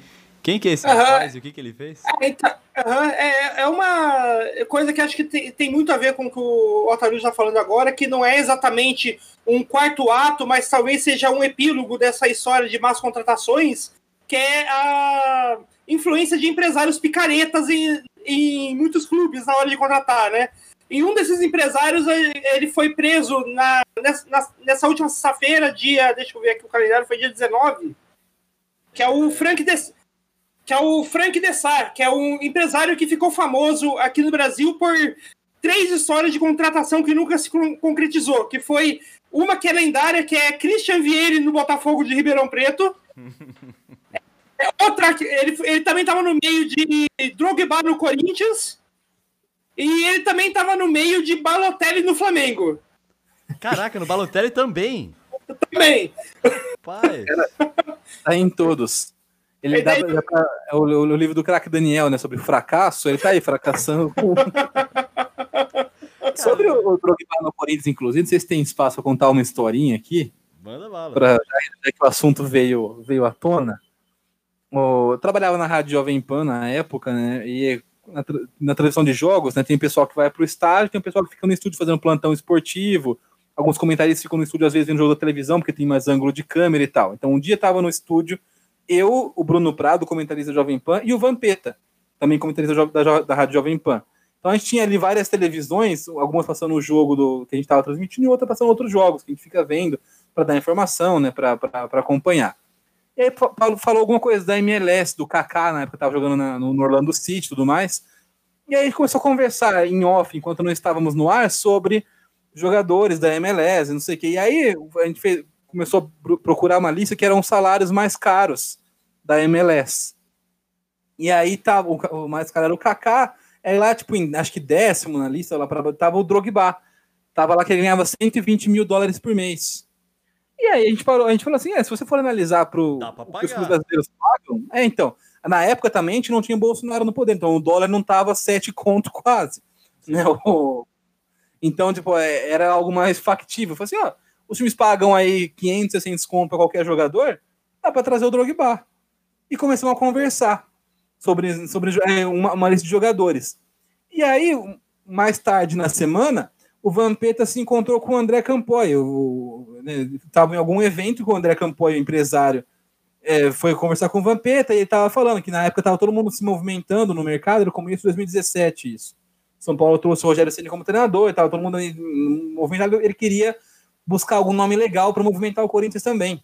Aí o Vampeta falou assim: olha, a gente pensou aqui num, nos caras no, da, da Major League Soccer, o Drogba ganha só 121 dólares por mês. Então, quem, quem começou essa sementinha foi o Vampeta. Naquela conversa que estava tendo lá, aí ele falou com o André Campanha, o André Campanha falou com a gente no Corinthians, o nome, eles viram os valores, realmente era algo próximo, seria um nome legal, e começou a tomar proporções gigantescas o negócio. O que começou com um comentário em off sobre que ah, daria para pagar o Drogba aqui no Brasil, virou uma conversa do Vamp com o empresário, depois o empresário foi, chegou no Corinthians, e aí não sei qual foi a inspiração, a, toda essa.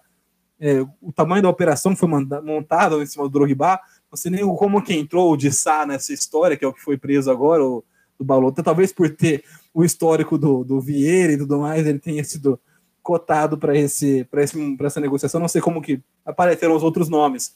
Mas a sementinha de, da, do interesse do Corinthians e do Drogba nasceu naquele momento. A gente estava vendo na, no estúdio as listas de salários mais altos da League Soccer. Mano. E por muito pouco o Corinthians não faz uma contratação do Drogba, porque a gente estava trocando ideia no estúdio um dia. Cara, que história genial, cara. Isso aqui. Mano, a gente precisa fazer uns cortes do autogol aqui pra ir colocar esse tipo de coisa, tá ligado? A torcida ia adorar saber isso. E daí, é, bom, a gente já sabe que não deu certo. Teve até a histórica nota Valeu Drogba. É, na parte do Balotelli, eu, eu, eu levei meio a séria do Balotelli, sabe? Eu achei que era, pô, era uma puta contratação, era a cara do Flamengo.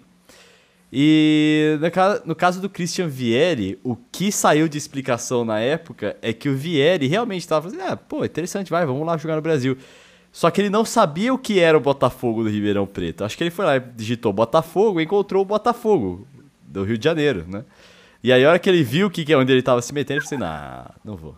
Não, mas eu acho que talvez, sei lá, eu acho que teria mais interesse em Botafogo do Ribeirão e Botafogo do Rio, hein? Se, ele tivesse deixado o Botafogo do Rio, eu nem cogitar ver mesmo.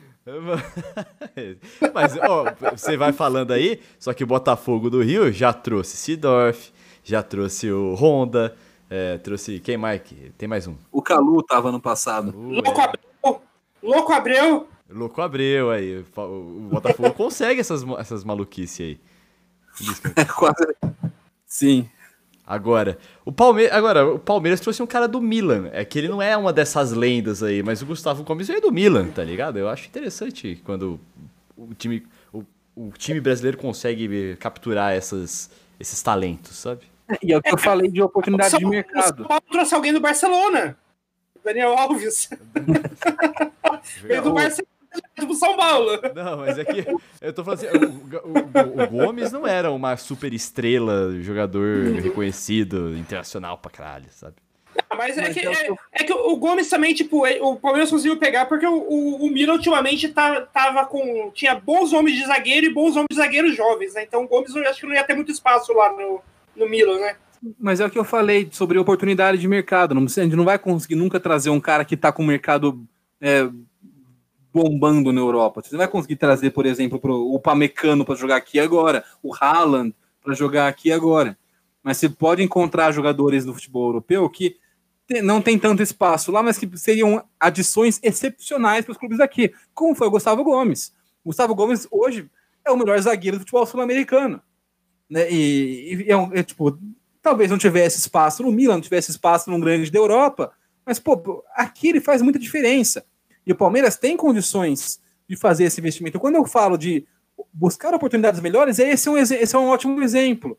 Você trazer um cara que está no futebol europeu, que, que tem uma, uma, um tempo de carreira para jogar aqui, não está tipo, no, no, declínio físico já dele, né, e vai acrescentar muito tecnicamente o Palmeiras. Então, pô. Porque ao mesmo tempo que tem o Gustavo Gomes, tem o Alain Pereur também, Bom, ele é brasileiro, né? Mas é um cara que tá no auge dele, tava jogando na, na Itália e era desconhecidaço.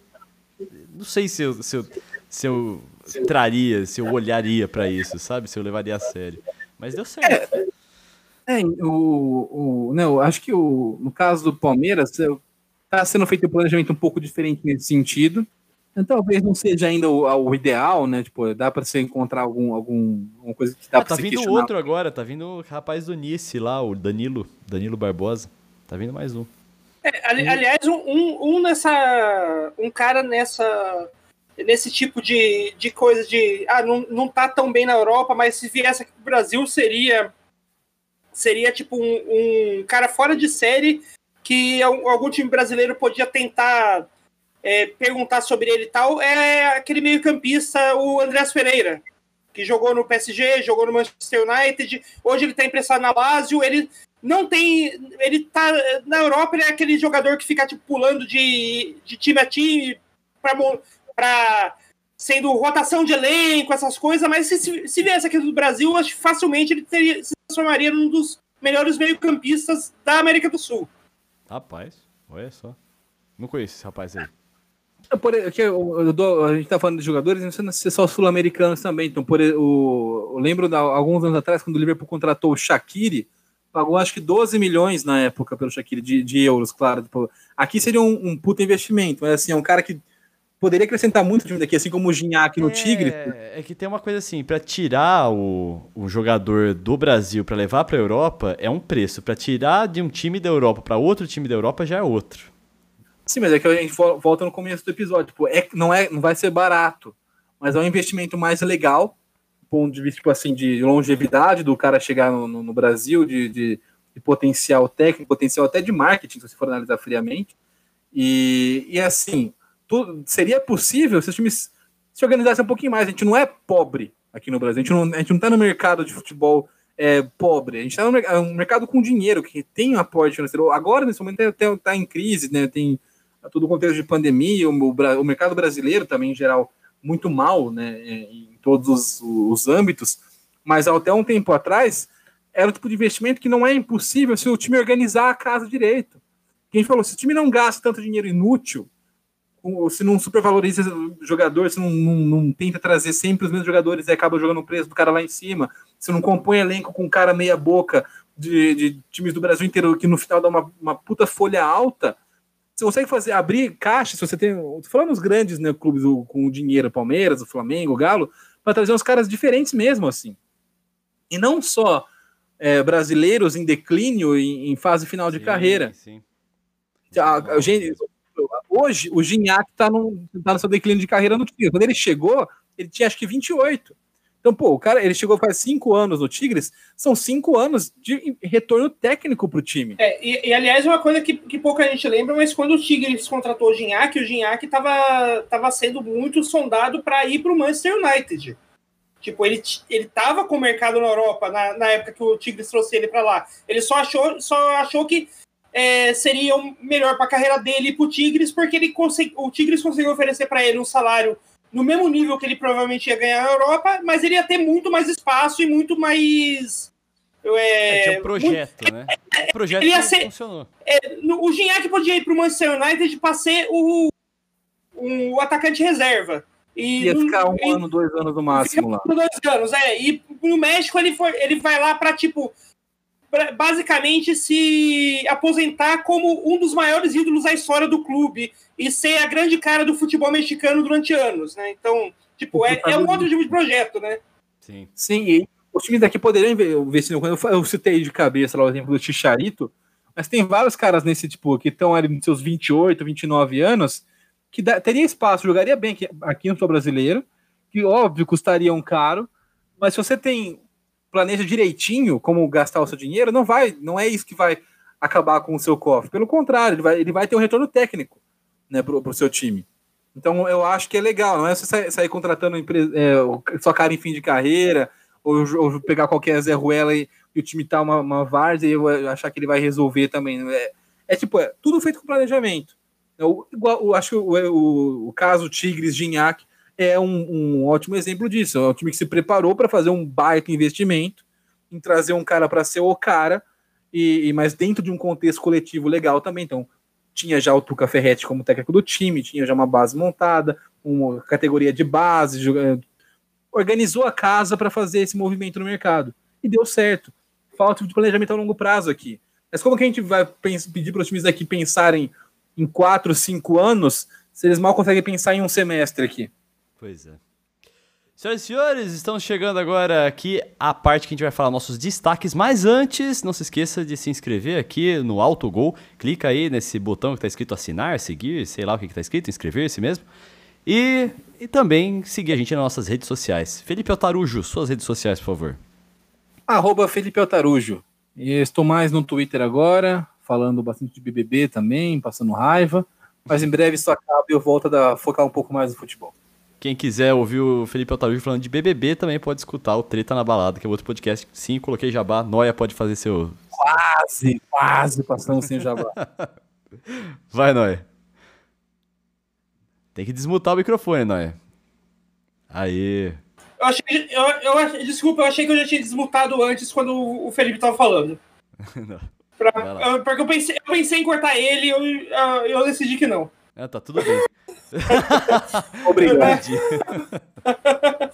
Não, mas é, é, quem quiser é, ler as coisas, pouquíssimas coisas que eu tweeto, porque eu não sou uma pessoa muito ativa no, em rede social nenhuma, você pode procurar ali no arroba Rafaonoia. Que eu tweeto pouco, mas eu tweeto de coração. O meu Twitter e o meu Instagram. O Noia no Twitter, o Noia no Twitter, ele dá mais reply do que tweet. Eu reparei nisso, né? Ele quase se, se envolve nas conversas ali, mas aí no tweets mesmo, tipo assim, ele é um cara que agrega ao diálogo. Acho que ele é menos egoísta é tentar se promover, jogando um assunto ali, participa do diálogo, constrói conversas importantes. Fica então, aí um meu. Para você que está querendo mais engajamento nas suas publicações, aí marca o Noia. É, o meu Twitter e o meu Instagram são Vitão Frasca Vitão, você já sabe, sem o tio no ar. É, vamos lá para os destaques então? Altarujo, pode começar. Vamos lá, não, primeiro gostaria de falar da ironia que é o, o não ter o. Você fala que você não, não vai ter o tio no Vitão, mas você é o cara mais tio, né? Do, o tiozão da piada. ah, eu esqueci de falar que estão o tio que aqui. falta no. Estão, estão escritas aqui na. O tio que falta na roupa. As arrobas de todo mundo. O tio que falta na roupa sobra na personalidade do orelha.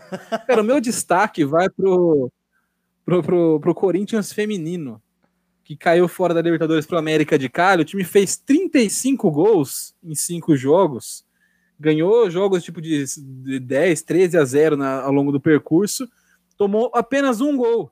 Foi um gol no finalzinho, tomou um empate em 1 a 1 do América de Cali e caiu nos pênaltis. Então, lamento muito, apesar de não ser torcedor do Corinthians, porque é a grande potência, é o grande clube do futebol sul-americano feminino, né? E caiu o grande gigante de uma maneira bastante futebol, né? Futebol tem essas coisas, né? Uhum. O time fez 35 gols, tomou um.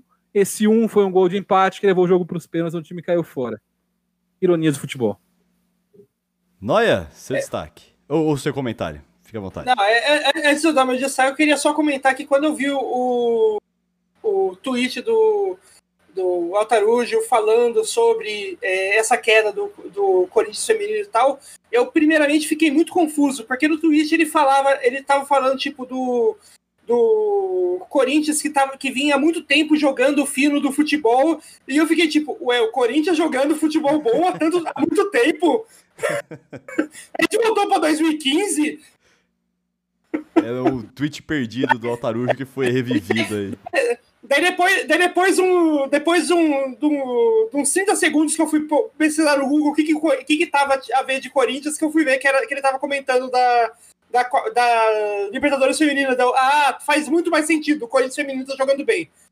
Faz muito mais sentido do que o masculino. Eu ia falar no tweet, né, que o Caio é o melhor time da América. Realmente, se você pensar no, no masculino, isso não faz nenhum sentido. Vai, Noé, seu destaque de é. hoje. Meu destaque é um destaque internacional. Queria destacar o time do Chelsea, que é, começou o ano, o ano, a temporada.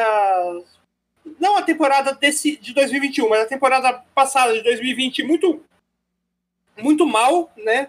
É, fez, fez umas boas contratações, mas como estava vinha, vinha vindo muito é, perdido, né, sem, sem apresentar bom, bom futebol.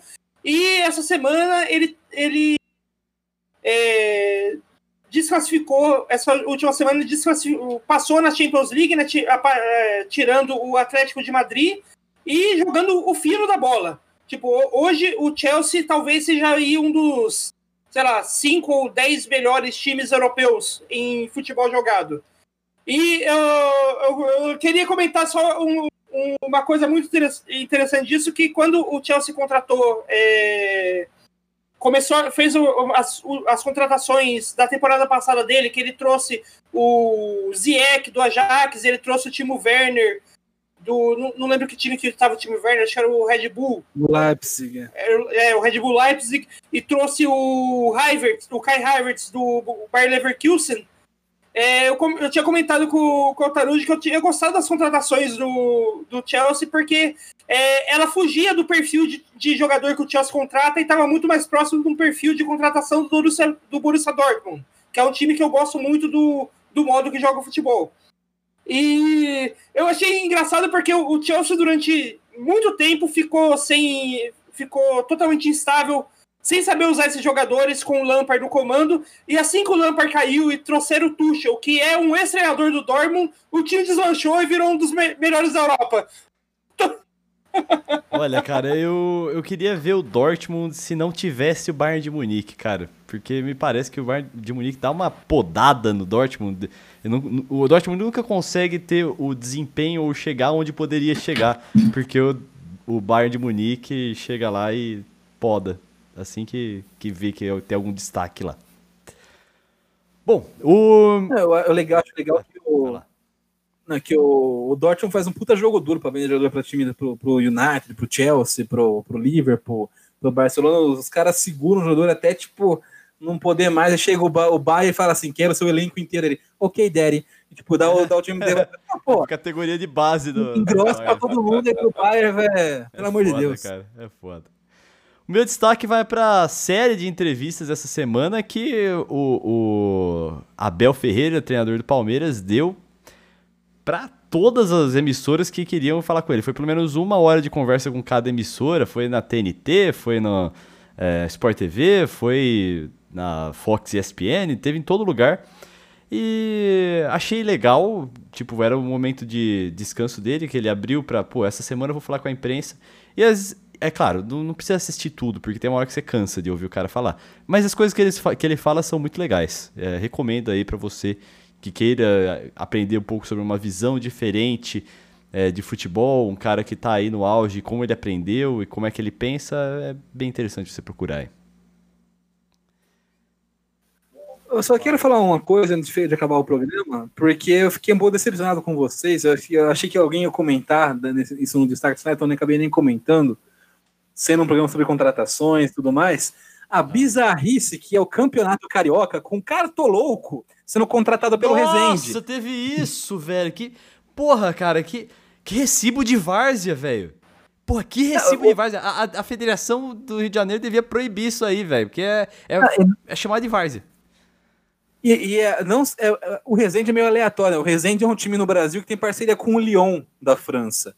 Então, faz alguns anos já, é, o Lyon da França tem parceria com o Resende. Como assim? Procura o ouvinte do, do, do podcast, Orelha, né? procure o escudo atual do Resende e o uniforme do Resende no Google, vocês vão ver que tipo, o escudo é o Lyon com é, o, o, tem um, um negocinho do Lyon, tipo, com, com um resendinho dentro, e o uniforme agora tem aquela. O Resende, é, para quem não conhece, o Resende é um time alvinegro do Rio de Janeiro. Ele tem agora aquelas faixas aqui no peito é, azul e vermelha na, na, na, ah, na frente da camiseta. Não Inclusive, se você procurar Cartoloco Resende no Google, aparece a foto dele com esse, com esse uniforme, né? E eu, agora o, o símbolo Resende, que era só aquela estrela preta, enfiaram esse Resende dentro de um, lá, de um, de um escudo maior, e embaixo, dentro do escudo do Resende, tem um leãozinho, um escudinho do leão. Caralho, então, é velho. a aleatoriedade. Então, além do Cartoloco jogar no Resende, Resende também é o time do, do, do Lyon no Brasil. Mano, se e o Lyon ficar sabendo dessa várzea, o Lyon vai desfazer essa parceria. Cartoloco no Lyon, será? Mas enfim, só para fechar, não foi só o Cartoloco. O, pra, o, o, nível é um pouco mais embaixo, porque vai, o Cartoloco ainda tem uma fama justificável, você falar pelo menos em marketing. Agora, um, um jogador tá, está se negociando com alguns clubes, segundo ele, do Rio de Janeiro para disputar o Campeonato Carioca, é o Gabigordo. A sósia do Gabigol Verdade, recebeu propostas de clubes do- Rio de Janeiro. Então, até, até a matéria do lance aqui aberta, eu gosto da- desse trecho que eu vou ler, né? Uma fala do, do Gabigol de entrevista ao lance. A fala é: Estou focado em alguns projetos que em breve vocês irão saber. Estou me, me preparando para não fazer feio e trazer muita alegria dentro de campo. Estou sendo sondado por alguns clubes do Rio. E meu empresário está vendo as melhores condições e qual a melhor proposta para fecharmos contrato. Comentou o Gabi Gordo. Eu acho esse trecho todo muito perfeito. Aí- Isso já é- Inacreditável, cara. é- é- Inacreditável. a declaração e o encerramento da, da, da declaração que eu comentou o Gabi Gordo, para mim é tipo o supra-sumo do futebol brasileiro. A gente achou que não tinha como Aliás, aliás, isso aí me, me- me faz pensar uma coisa. Será que já, será que já tem algum é, primeiro time do Carioca que começar a ir perder dois, três jogos seguidos, a imprensa já vai começar a querer sondar qual que é a possibilidade do sósia do Felipão, é, aquele que teve entrevista na Copa, é, assumir algum dos times. Pô, esse cara morreu, velho. Morreu, né? Morreu. Beleza, então. Vamos, vamos nessa, astral para acabar o É, programa. né? acabou, acabou o baixo astral aqui. Desculpa. Se inscreve aí, é nóis. Aquele abraço.